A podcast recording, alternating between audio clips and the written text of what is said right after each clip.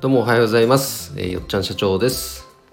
えーよっちゃん社長の花を持たせるラジオ176回目の配信になりました。いつもありがとうございます、えーここのところちょっと配信が滞っててすいません。えークラハとのねクラブハウスとの使い方住み分けもなんとなくできてきたという配信を前回したんですがえそこからちょっとまた滞っちゃいました。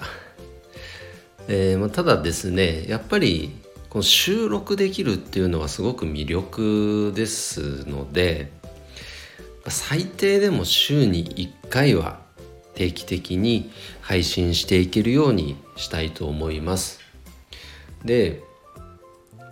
そうなるとやっぱり以前やってたような365日の花言葉じゃないですけどねやっぱり続く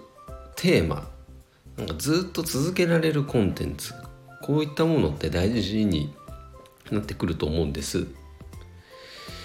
となるとやっぱ僕が今メインでやってるお仕事の話をまあ現在進行形の話をしたりとかねこんなプロジェクトやってるんですよとか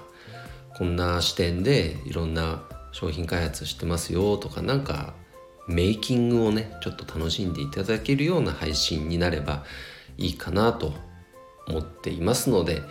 えー近々この番組名チャンネル名かも含めてちょっとプチリニューアルをしたいと思います。うん、でどんなリニューアルかっていうともうまさに僕が本業でやってるお花の仕事のタイトルというか大きな方向性何を提供してるのかこれについてお話をしていく、えー内容にしたいなと思ってるんですがそれを一言で言うとフラワーエンターテイメントです。はって思うかもしれませんけどちょっと聞いてください。あのまあエンタメってすごくあのなんかいろんなところでね何々かけるエンタメっていうこの計算式みたいなあのあの掛け算ねあれよく見かけるようになったんですけどその視点で花っていうのはどうなんだろうなって、まあ、ぼんやりずっと考えてはいたんですよ。で以前、まあ、最近かあのふとエンターテインメントってじゃあそもそも何なんだっていうのを調べたんですね。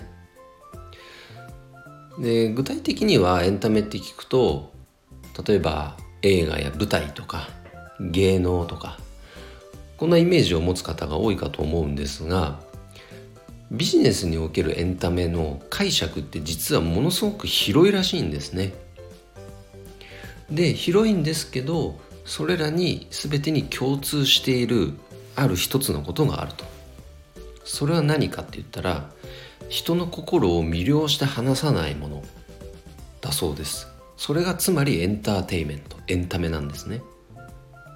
そう書かれてたんです。えじゃあだったらそれって花ってまさにエンタメじゃんって思いました。でそうじゃないですか花ってね人の心を魅了しますよねめちゃくちゃ。しかも時代を問わず国も問わずもちろん性別も問わず最高のエンターテインメントじゃないですか。じゃだったらお花の魅力をね、まあ、よく今まで業界としてもなんかこう花のある生活をとか心豊か花を通じて心豊かな人生をとかね。そういうすごく綺麗な言葉で真正面からお花の魅力を伝えてきてるんですが現実業界ってあまり何も変化してないんですよ。良くなってないんですよ。だったらね、まあ、その角度での魅力の発信は、まあ、別に僕じゃなくてもいいなと。今までもやってる方にそれはお任せして僕はもうちょっとこのエンタメの力を借りてお花の魅力お花とエンタメ掛け合わせたらどんなワクワクすることが生まれるんだろうと。これをビジネスにしてその商品もしもしくはサービスを開発して提供していく。そんな会社に育てていきたいなと。でその時に今までやってきた営業やマーケティングの、えースキルを活用する。ということですね。ここがねもう綺麗に僕の中で整理できたのでもうホームページとかツイッターのなんかプロフィールとかも全部そのようにあの修正しました、うん、フラワーエンターテインメントの力で人生にワクワクを。そんなね自分の中でのパーパスをこう定めましたので